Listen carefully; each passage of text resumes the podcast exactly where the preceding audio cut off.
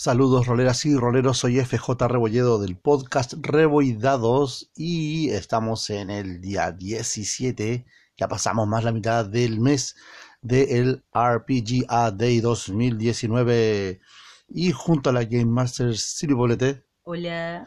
Estamos obviamente hablando de la pregunta, más que pregunta, es la palabra inspiradora de, en este caso, los juegos de rol del día de hoy y es uno uno. Uno. Sí, one, uno, eso decía. Y estamos todavía pensando, porque buscamos, ¿cierto? Así como, ¿qué cosa podría ser inspiracional para el día uno?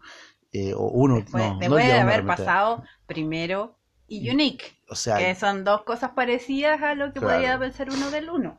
y obviamente se nos vienen muchas cosas a la mente, eh, pero no sé, estamos hablando todavía, para mí es como, y una idea me gustó así de pensar, por ejemplo, en mi caso, los one shot, lo que es un one shot.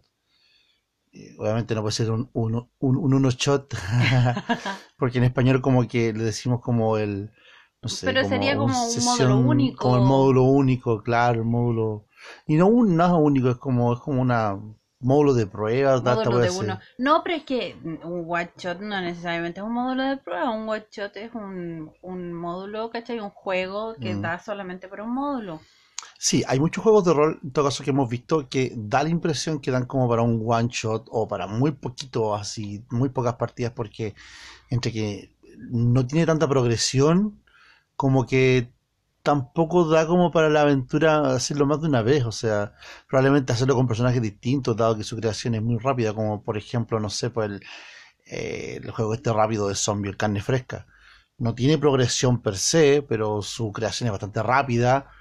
Eh, o por ejemplo, no sé, por ejemplo, una idea, eh, algún juego tipo de los Power by the Apocalypse, que aunque tengan su progresión propia, eh, a veces da la impresión de que son como para un, tipo one shot. Mira, yo voy a decir una sola cosa y me voy a sincerar, me voy a sincerar con ustedes, les voy a hacer una confesión.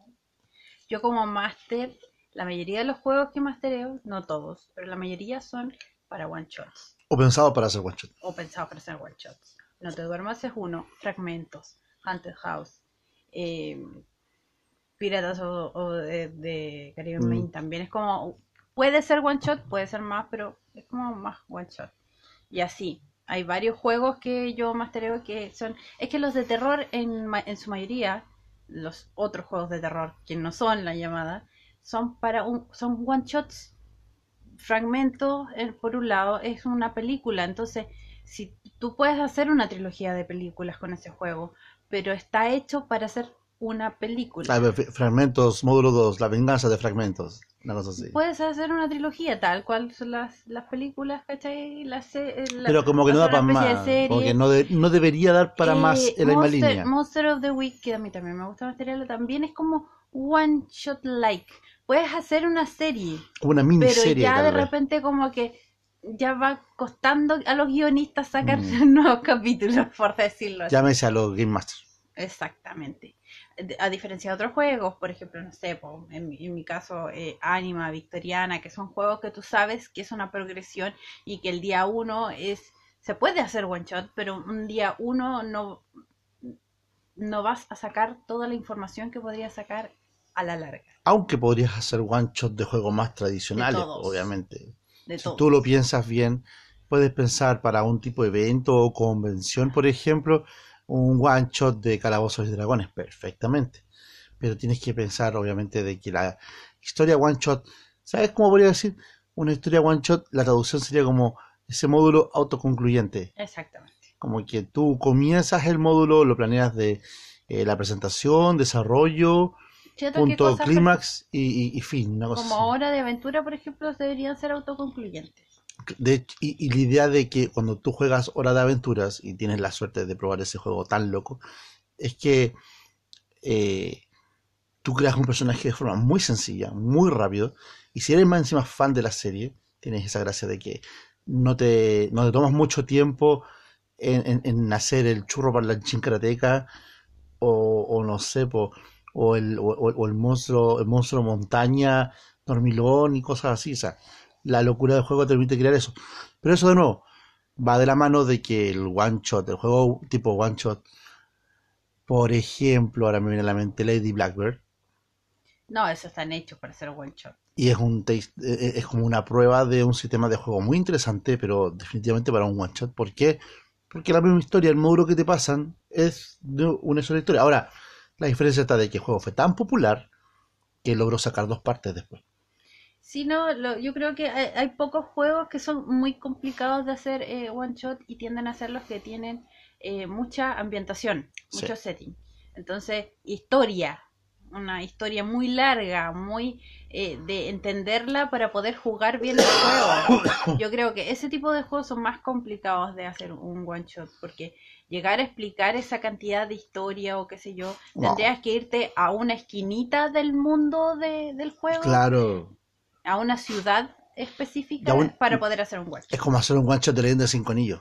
Yo encuentro, por ejemplo, que, o sea, yo, yo conozco aquí a, a- a mi eh, Game Master favorito, el señor Rebolledo, Uh, soy yo. el, el señor Rebo, y lo ha hecho, pero yo encuentro que un one shot de The Genesis, por ejemplo, es Mm. complicado.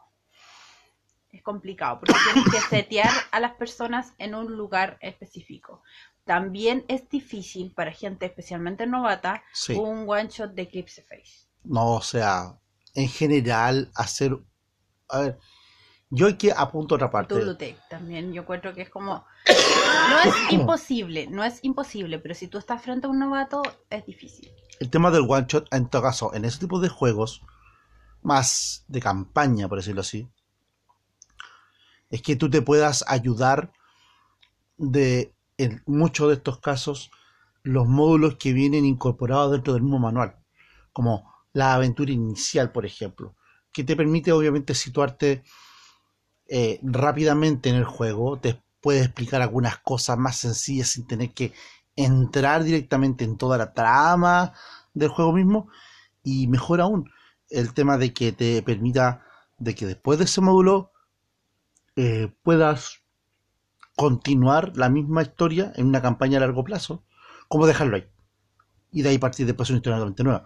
Y muchos juegos de rol tienen ese tipo de aventuras iniciales y son bastante buenas dentro de todo eh, y te dan ese, ese dejillo, ese saborcillo de, Para mí, por ejemplo, una de las aventuras iniciales eh, de los one shots, estas aventuras que vienen con el, con el manual, con, con la pantalla de personaje, etcétera, etcétera, que me gustó bastante y siento que cumple esa función, es la de Anima, la que viene con la pantalla. los que tienen la suerte de tener el suplemento del director de la primera edición de Anima, porque después en la segunda ya no apareció.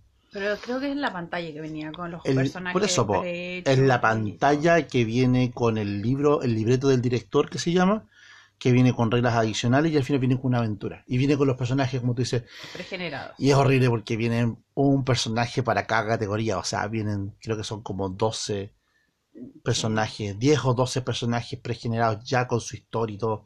Igual, o sea, para jugar a la larga esos personajes pregenerados no son lo ideal. No, Pero para un one shot están súper bien. sí, Porque eh, acotan la página, la hacen más sencilla la hoja de personaje y se hace más jugable. tres, cuatro hojas de personaje te lo traducen en una columna. Es como Eh, increíble, increíble. insisto, esas cuatro hojas de personaje sirven cuando tú aprendes. Cuando tú ya como que llevas mínimo un año jugando anime y te dices, ¿sabes qué? Tiene sentido ahora Nah, que... no es para tanto, no, es la- no- no siento que la curva sea tan larga. Pero esa aventura, la aventura en Corvinus, si no me equivoco, es muy interesante y te da un, un, un Te da guiñito, feeling, te da y te da un guiñito no. de, de quiénes pueden ser ¿Quién es esos quién? poderes ahí Punto. atrás en la sombra. Tú no sabes lo claro, como dónde te metes hasta que te metes y te dices, oh, loco, así que esto es jugar anime. Y te dicen, sí. Y, y eso que raspas nada, si no raspas ni el hielo del iceberg. Es muy interesante. Bueno, pero solamente anime y eso es otra historia.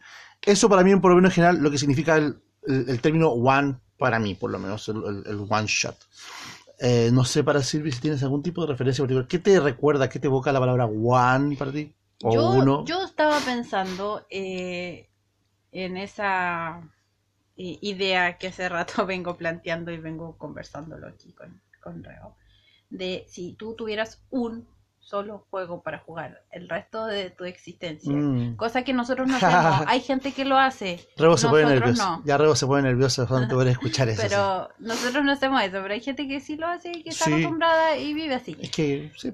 Hay de y, todo y el- y se respeta, ¿no? Y se, y se le eh, respeta en- mucho. O en, sea, la, en la viña del dios, yo- de- del dios rol. envidio, de hecho, a la gente que dice, por ejemplo, puedo jugar tal título y solamente juego eso y si bien es cierto, podría jugar, he jugado otras cosas, pero jugaría ese título forever.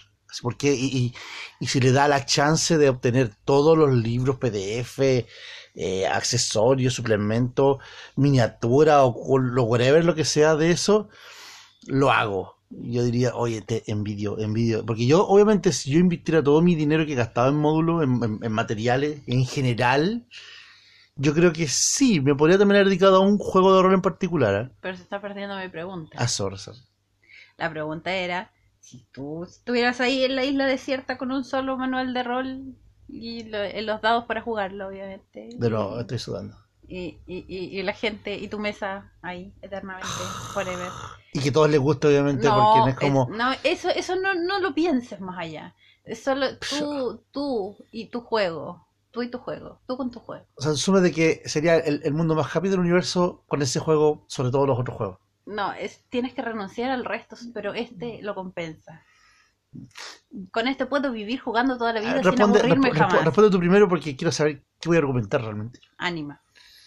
O sea, suponiendo que tienes todo ánima contigo cuando tú lo juegas, ¿cierto? Sí, obviamente, no, no, no pienses en nada más, piensa, si tengo que jugar un juego, si tengo que masterear un juego, toda la existencia, Mm. toda mi vida, porque ya no hay nada más que hacer, no se puede jugar otra cosa. ¿Cuál harías? Mm, Anima Beyond Fantasy. Esa es mi opción. interesante. Yo no sé. Yo, yo pienso que... Porque siento que da, ese juego da para más cosas, da para terror, O sea, da para un juego un poquito, un poquito más tecnológico de lo que parece. o sea, no por da sonar- para mucho. Sí, bueno, pues no, no por sonar majadero, pero yo pienso de que casi todos los juegos de rol, de alguna forma u otra, dan para, para, para, para todo. O sea, Pero esa es mi yo elección. podría pensar perfectamente, por ejemplo, que no sé, pues, si eligiera la quinta edición de Calabozos, por ejemplo. Podría decir con la quinta edición, si yo tuviera esa magia de tener todo quinta edición de Calabozos para jugar conmigo, con todas las miniaturas existentes ahí para ver. Pero estás poniéndole muchas excusas a simplemente elegir un juego. Uno. No, yo pienso que tendría que tirarme por algún juego que, como alguna vez dije en un en uno de los videos del, del, de- de- del canal de YouTube, suscríbanse. eh, me gustan los manuales de rol que en un libro tenga todo.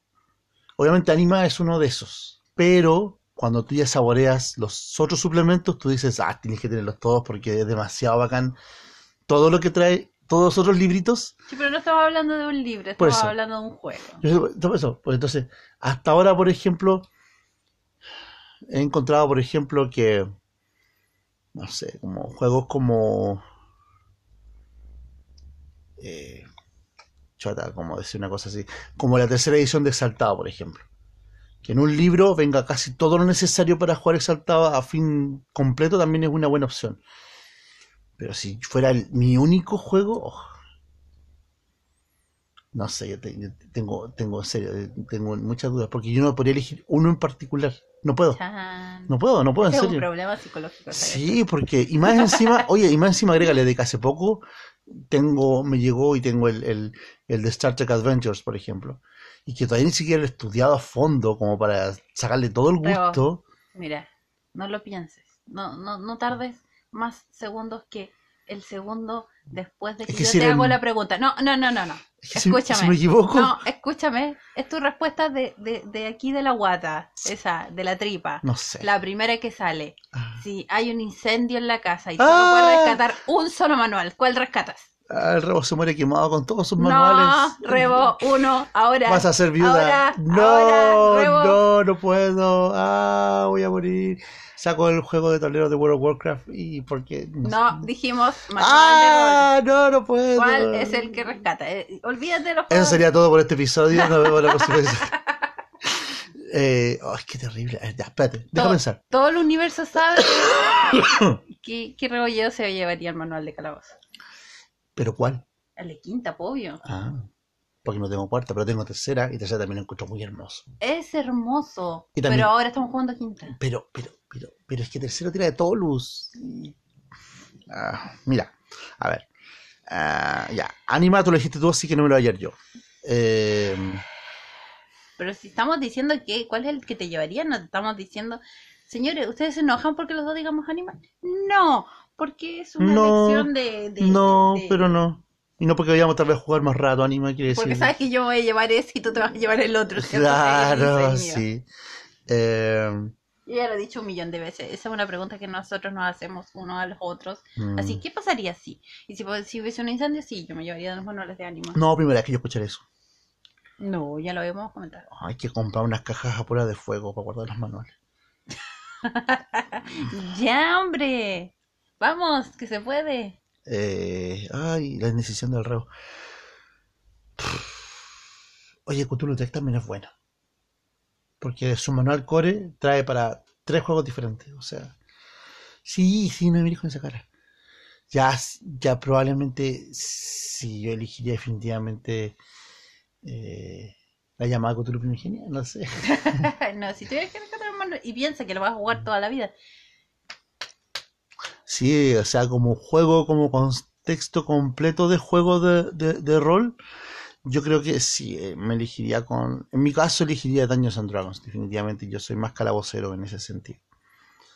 Porque tengo esa cosa de que, si bien es cierto, Anima tiene su épico fantástico oscuro, con toda su complejidad maravillosa que da para, para mucho, pero más mucho para la creación, pero realmente sus escenarios de campaña tienen su ambigüedad propia, entonces me dejan a mí como el aire con muchas preguntas y te dicen si realmente me va a dar la lata de crear todo desde eso, suponiendo de que no esté equivocado, al final puede salirte de un contexto que te equivocas, eh, prefiero pensar en ese caso, jugar para siempre los escenarios de campaña establecidos con las personas correctas, aunque las aventuras sean distintas, aunque lleve sus estilos de vida distintos, pero las historias están hechas o los escenarios ya están completados.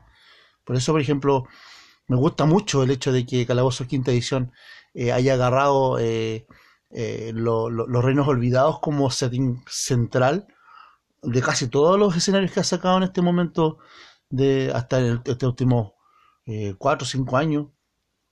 Se ha enfocado casi en un 80 o 90% de material solamente en los reinos olvidados. Y eso habla mucho, habla mucho. Aunque la gente diga de que ay, ya no sabe ser original, ni mucho menos. Yo creo que no es tanto eso, sino que dice de que pueden hacer mucho con lo que ya existe y lo hacen parecer, no es que parecer nuevo, pero lo hacen parecer jugable. Y eso yo lo encuentro muy valorable. Ahora, si solamente por tener los tres manuales core, eh, también encuentro uno de los tres manuales más lindos que he visto también de, de, de- de- juegos de rol. No los más lindos, pero de los más lindos que he visto en este momento. Obviamente no supera la maquetación de, de, de, de, Cthulhu Primigenia, obviamente, pero cumplen su objetivo. Y yo creo que le, le, le- debo eso a, a Dungeons. Aparte que, técnicamente con Dungeons yo empecé, me desarrollé.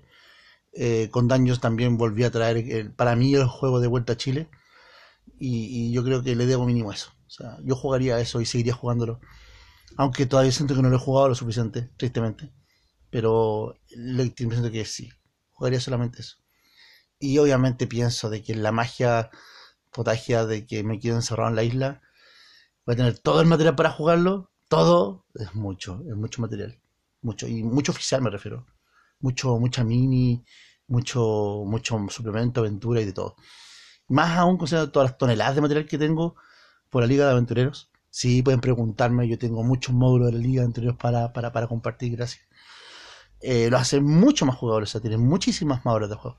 Así que, sin esforzarme mucho, podría decir de que Calabozo podría ser mi juego. Eso. Ese es mi one, ese es mi one. Si ven, lo confesó, lo confesó. Ah, me siento tan mal ahora. Pero es que Todos mis otros manuales me están mirando con Sí. cara de, de reprobación. voy a tener pesadillas esta noche con los otros manuales. Pero eso. Ya ¿Sería chicos, eso? yo creo que esto el se razón alargó incluso más que razón otras de los Más o menos. episodios. Pero estuvo bueno, bastante entretenido, para mucho. Bueno, Si le dejamos la pregunta, pues, ¿qué- ¿cuál sería su one? ¿Cuál sería su...? A ver, voy a, voy a quedarme con la pregunta... Con, vamos a hacer dos preguntas. La primera pregunta sería para el lado de la Silvi. ¿Cuál sería su juego que ustedes se llevarían a la isla olvidada? O sea, a la isla perdida con un party de jugadores incondicional, obviamente, y ustedes tengan todo ese material para poder jugarlo de forma ilimitada, sería ese juego, y solamente ese juego. Al demonio el resto del mundo del rol, solamente ese juego determinado, ¿cuál sería? Y la otra pregunta sería, ¿cuál ha sido su one shot que más recuerdan con más cariño, que hayan probado? De algún juego particular o de repente hasta un juego inventado de algún amigo que haya sido interesante o si o, o bien cuál les gustaría a ustedes jugar un one shot de tal juego. Porque de repente hasta ustedes comentan alguna idea y nosotros podemos hasta tirarla por el canal. No, tam- tampoco no sería malo ¿cierto? lo hemos hecho antes. Ya junto a Silvia entonces nos despedimos. Chau, chau. y como siempre les digo chicos jueguen rol y nos vemos en el próximo episodio. Chao